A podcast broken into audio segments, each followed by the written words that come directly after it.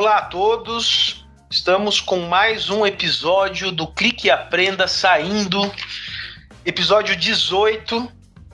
Chamo aqui meu colega de bancada, Bruno Milagres. E aí, Bruno? Tudo bem, Godoy? Bom dia. Episódio 18, o podcast está ficando maior de idade. Sim, agora já vai poder tirar carta. A gente já. Cada comemoração de, de episódio a gente vai deixando marcado aqui nos podcasts nossos, os episódios. E o convidado dessa semana é o nosso colega Wilson Marchionati, que é diretor de educação superior do All EdTech. Seja bem-vindo, Wilson. Obrigado, Godoy. Obrigado, Bruno. Uma satisfação falar com vocês e com todos que estão nos assistindo. Uma, uma satisfação fazer parte desse episódio aí que, no qual a gente está virando adulto. Exatamente. Você está na festa de 18 anos do é, episódio. É, uh, bom, gente, toda semana a gente tenta fazer aí uma seleção de pautas que são pertinentes ao momento em que a gente vive e que façam sentido também a esse universo de educação digital, de transformação digital, de EdTech. Essa semana o tema vai ser educação superior digital. Uh, e para falar sobre isso, nada melhor né, do que alguém que vive na pele há bastante tempo esse universo.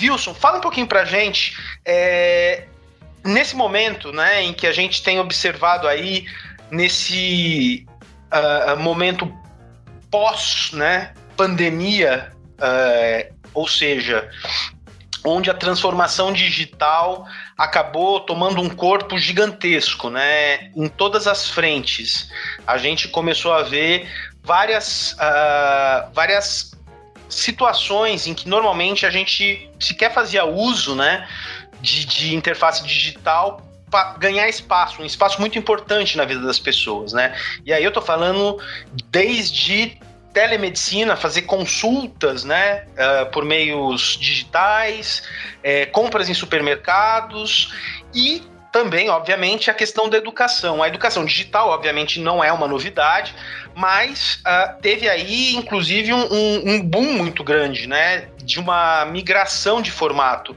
porque o presencial deixou de, de, ser possível durante um bom tempo, continua, né? Ainda não sendo possível em vários casos. E uh, no seu caso, que você já era digital há bastante tempo, uh, como que você observou esse, é, esse, esse momento todo, né? No que diz respeito ao ensino superior no universo digital? Bom, é uma boa pergunta. Eu observei as instituições é, se preparando e, e, executando esse movimento de, de, mudança de formas totalmente diferentes. Né? Uh, algumas fazendo, talvez assim, por necessidade, é, e outras fazendo por estratégia, outras fazendo por oportunidade. E nisso eu vejo uma grande diferença. Aquelas que, que precisaram fazer por necessidade, muitas vezes encontraram dificuldades, buscaram formatos que não se tornaram atrativos e não conseguiram substituir aquela coisa boa que a gente tem de ir numa universidade presencial. Todo mundo tem boas recordações disso. Não tem como não ter isso aí, é parte da nossa vida. Né? É uma história bonita que todo mundo gosta de contar. Substituir essa história bonita por algo digital não é fácil.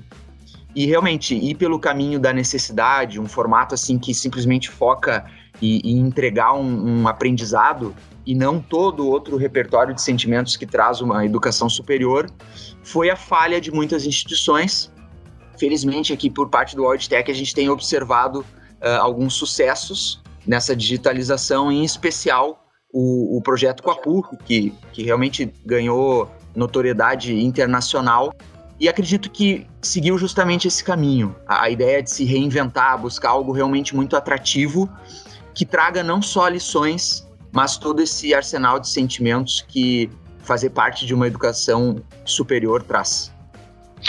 Mas, uh, quando a gente pensa, né, em, você trouxe muito bem, né, é, é essa questão da vivência, da experiência, né, do, do, do, presencial é muito importante, mas quando a gente pensa em, em, em educação digital, é, a experiência também precisa de alguma forma ser contínua e ir se reinventando e evoluindo ao longo do tempo.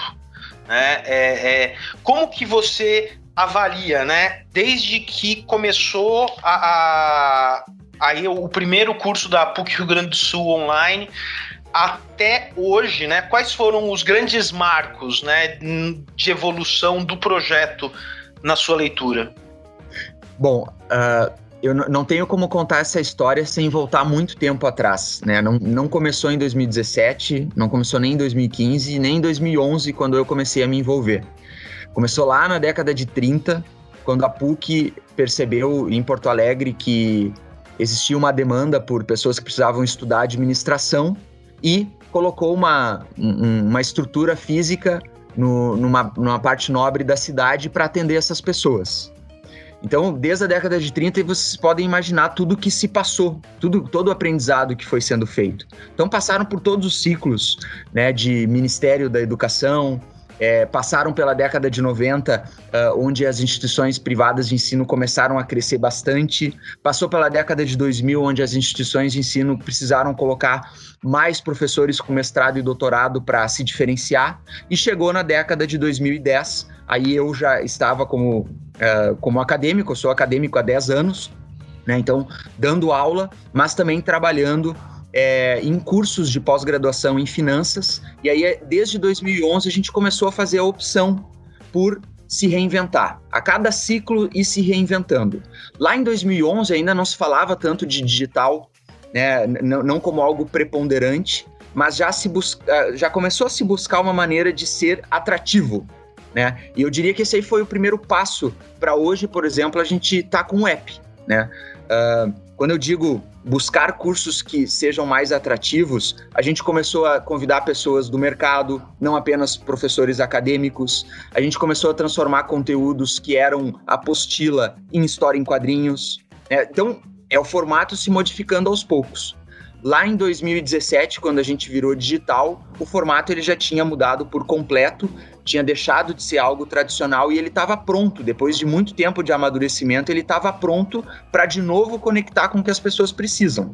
Né? Então, se lá na década de 30 era uma educação próxima no centro da cidade sobre negócios, em 2017 era algo digital que o Brasil inteiro pudesse ter acesso da melhor universidade privada do Brasil com a melhor tecnologia para a educação do Brasil, né, PUC e o UAUDTech.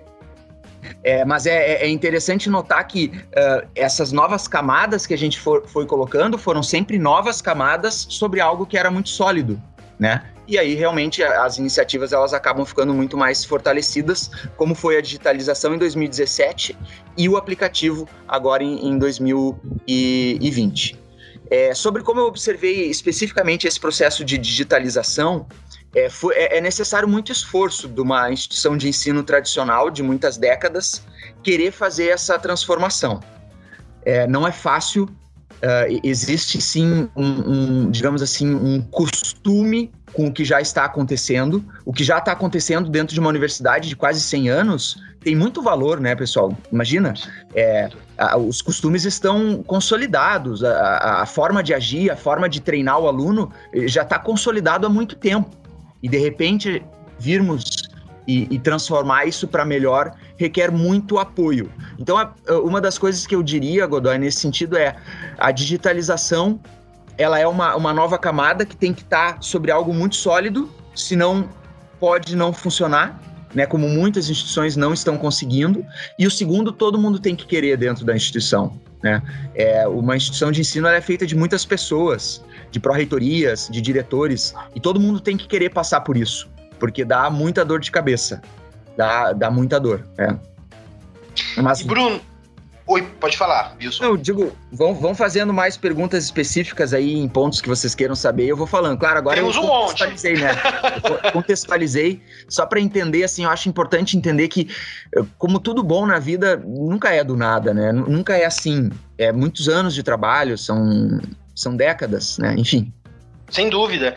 E aí, Bruno, pegando esse gancho do Wilson, é, a gente ouve muito falar dessa transição, né? Quando a gente fala em, educação formal, do brick and mortar, né? Você que sempre está estudando esse tema, as pesquisas, as tendências, para esse fazer esse, esse pulo né, para o digital.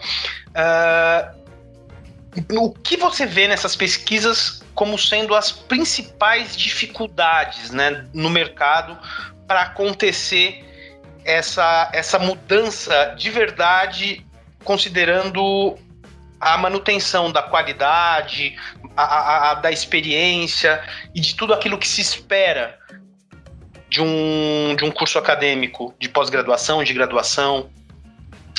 É, na minha opinião, Godoy, isso vai muito em cima desse ponto que o Wilson coloca, de maturidade da instituição, é, maturidade do projeto e estratégia mesmo. É, estratégia de oferecer uma experiência diferenciada, estratégia de é, proporcionar que os alunos tenham uma experiência de ensino superior digital.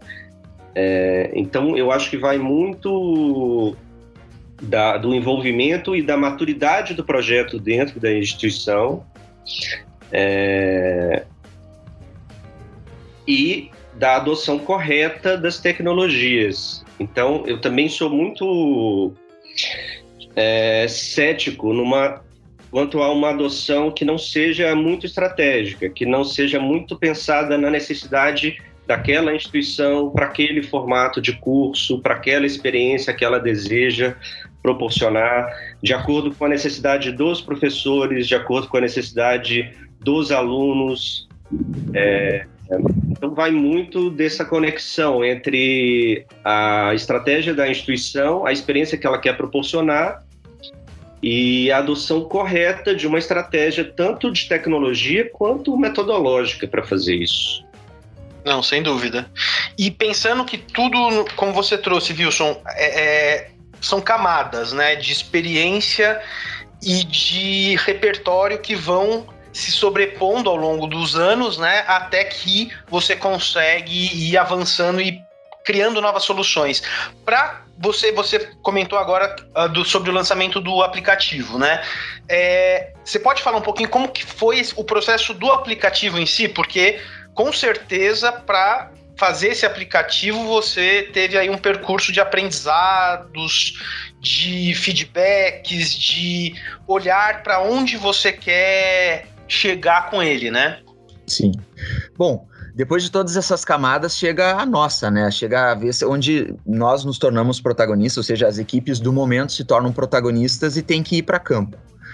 Uh, nesse sentido, aí o, eu acho que entra em campo o, o elemento é, principal da inovação, que é a disciplina. Né? É, é necessário muita, muita disciplina para você chegar numa grande inovação.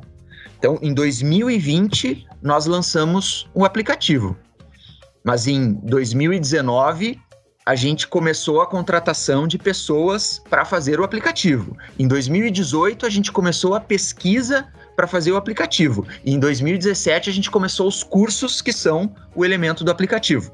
Então, é, em todos esses momentos, eu, eu, é, é, necessário um elemento de superação e, e, e disciplina da, das equipes para que se consiga entregar isso junto com. Porque, porque não, uh, não, não é algo que você uh, modula em um mês e entrega em dois. Não é. É realmente é, é um processo que você vai maturando, a não ser, é claro, que você queira entregar uma coisa que não atenda os alunos. Que não atenda a necessidade daquele momento.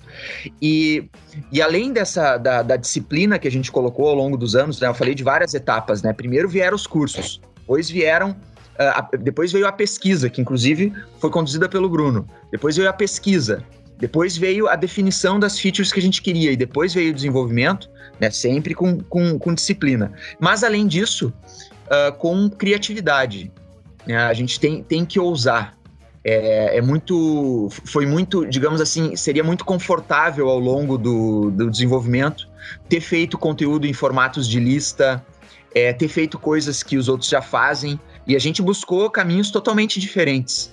É, a gente se inspirou nos aplicativos de entretenimento, é, as principais features é, são para que, que seja tão para que estudar seja tão agradável quanto um bom momento em família, quanto um lazer no final de semana.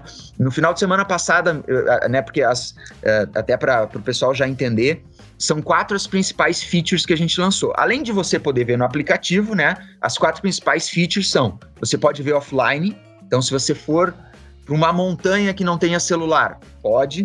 Que não tenha internet, pode. Né? Se você estiver viajando no, no avião e não tiver sinal, vai conseguir assistir, desde que tenha baixado os vídeos antes. É, a, a outra é: você pode ouvir os áudios. Isso é, uma, é, é o meu favorito. Né? Eu. Uh, tenho uma rotina apertada, sobra muito pouco tempo e, e, acabo ouvindo as aulas. Eu sou aluno também, né, de um dos cursos, então eu acabo ouvindo as aulas enquanto eu faço exercício no final de semana, no carro. Uh, a terceira feature é que você pode transmitir para sua TV, né? E a quarta, Bruno, agora me ajuda. Agora eu esqueci. É compartilhar o compartilhamento Isso. nas redes sociais. Isso, compartilhamento. Uh, então você pode pegar um trecho que você gostou e compartilhar com seu pai, com a sua mãe. Ó, oh, pai, aquilo que você me ensinou quando eu era criança tá aqui, ó. O melhor professor nesse assunto também pensa isso, por exemplo.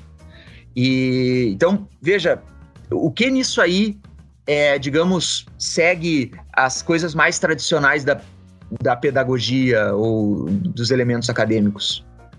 Não, não segue, né? A gente realmente, o, os cursos eles já eram sólidos em termos acadêmicos e pedagógicos. O objetivo do aplicativo é facilitar que os alunos consigam assistir. Semana passada eu recebi meu pai aqui, aqui em casa, que eu sou muito ligado à minha família, e seguidamente ele vem me visitar. Quando ele vem visitar, ele abre o vinho, fica o meu irmão uh, aqui por perto, vem junto com ele, uh, fica a minha esposa, e normalmente às vezes tem tá passando ali um programa de TV de fundo, no mudo, né? Bom, na última vez que eles vieram, espontaneamente, não foi eu que fiz, espontaneamente alguém colocou uma aula. E a aula ficou rodando. As pessoas conversando, tomando vinho e a aula rodando. Era a aula da Cris Arcangeli. Depois eles trocaram para do Thiago Matos e, e assim foram. E virou o assunto deles. Eles começaram a conversar a respeito da aula. Então ela falava uma coisa, ah, é verdade isso aí, que legal. Outra coisa ela falava engraçada, eles riam. Então veja, a família se reunindo em volta de uma aula. Quem pensou que isso estaria acontecendo em 2020, né? Algo que sempre se desejou, a proximidade dos familiares com a sala de aula, com a educação, com os professores, mas está acontecendo de um jeito inusitado e um jeito que o AudTech está ajudando a trazer ao mundo.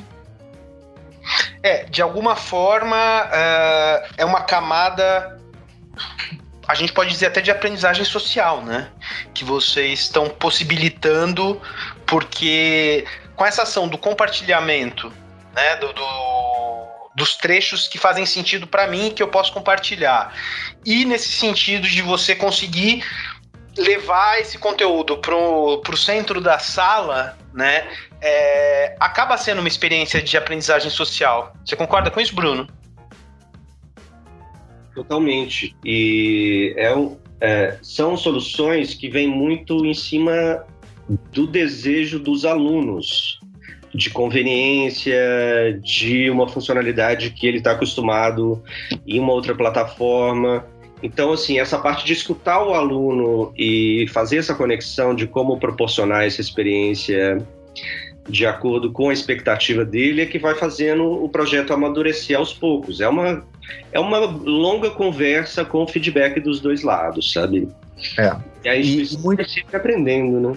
Exato, é. E, claro, é, existe muito, muito esforço nesse processo, né? Eu tô focando, assim, no lado das equipes que eu acho que merecem ser valorizadas, né? Por exemplo, quando a gente, quando o Bruno e, e a Nathalie, que nem tá mais conosco, conduziram a primeira eh, pesquisa mais complexa assim de feedback com os alunos, se levantou muita coisa, muito, muito, muitas coisas que eles queriam. Naquele momento se mapeou três, não se conseguiu fazer as três, a gente conseguiu fazer uma delas, outras foram surgindo ao longo do tempo.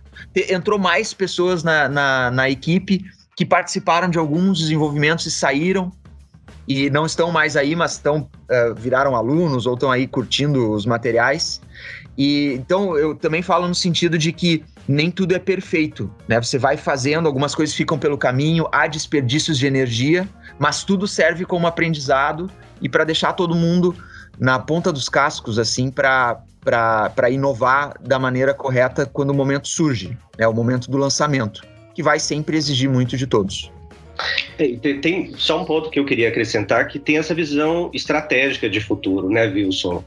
De a gente quer proporcionar uma experiência diferenciada para o aluno e uma experiência que ele vai se sentir acolhido, que ele vai se sentir é, tendo uma boa experiência na sala da casa dele, assistindo uma aula incrível. É. É, então é um, é, um, é um esforço longo de equipe, mas com um objetivo claro lá no futuro, sabe? De chegar naquela data de lançamento e ter um produto adequado a essa, a essa necessidade que foi bem identificada lá no início, né? É isso aí. Mas o projeto não para aí, né, Wilson? Quando a gente fala de evolução na educação. não, não, tá longe de acabar. Longe, longe. Talvez isso aí seja só o início, né? Talvez isso aí seja a ponta do iceberg, espero eu. Então a gente tem pela frente muitos outros projetos, muitas evoluções. E, enfim, a gente tem projeto de internacionalização, a gente tem novo, novo portfólio de 2021, ainda mais amplo. A gente acabou de lançar um programa amplo de cursos de curta duração que estão fazendo muito sucesso. Todo mês a gente tem 600 novos alunos em cursos de extensão, né, que a gente chama de curso de certificação. E, então, o projeto, na verdade, ele, eh, antigamente, né, a gente lançava uma grande inovação por ano. E tinha uma, duas pessoas, né? Esse projeto, em determinado momento, era eu trabalhando numa salinha com um estagiário, né? E, e foi crescendo, foi crescendo. Então, a gente lançava... É, era muito esforço para lançar uma inovação a cada dois anos. Agora, a gente lança duas, três por mês. E acho que vai continuar assim. Hoje vocês mais. estão com quantos cursos? Quantos cursos? A gente tem 25 cursos de pós-graduação em MBA e mais de 120 cursos de certificação, são cursos de curta duração. E tem para todos os gostos, né? Para todas as necessidades, para todos os perfis. Exatamente. É. Tem, tem para tudo, tem em todas as áreas do conhecimento. Bruno, agora é a hora da dica da semana. Deixa eu buscar aqui, o Godoy. Toda semana o, o, o, Bruno traz uma dica de leitura, de site. A minha dica dessa semana, semana é livro aqui, ó, Building the Intentional University, do Ben Nelson. É o livro que tem o, a história da Minerva, que é uma universidade da Califórnia, que é um case bem interessante de um novo modelo de educação internacional. É, nesse livro ele conta bastante sobre como começar uma instituição de ensino do zero. E é, é, é, incrível a história, né? De buscar as pessoas certas, buscar a mentalidade correta, montar um projeto pedagógico e aí no final buscar as tecnologias para fazer com que isso se torne realidade. É, um, é uma história bem interessante de, de, de ler e de acompanhar, né? O autor? Você falou eu não... Os autores são o Stephen Koslin e o Ben Nelson. Ben Nelson. Que é um professor Legal. da instituição. Fica aí a dica da semana do professor Bruno. Wilson, queremos agradecer sua participação, sua disponibilidade. É, parabéns pelo projeto. Sabemos que é um sucesso estrondoso, acompanhamos muito de perto. É, agora com o lançamento do, do aplicativo, ainda com mais novidades aí para os alunos e para toda a cadeia, né, da, de PUC Rio Grande do Sul online. Bruno, ficamos por aqui, né? Ah, não sem antes deixar o nosso e-mail. Quem tiver sugestão, dúvida, dica, enfim, nosso canal de comunicação é edtechcast@wallinc.com, edtech com ch, wallinc.com. fica meu abraço a todos. Até o próximo episódio. Wilson, Bruno, obrigado pela participação. Até a próxima. Obrigado, Godoy. Obrigado por quem assistiu. E matriculem-se aí nos cursos e aproveitem o aplicativo. Vão ter um bom momento, tenho certeza. Até mais. Tchau, gente. Obrigado, Wilson.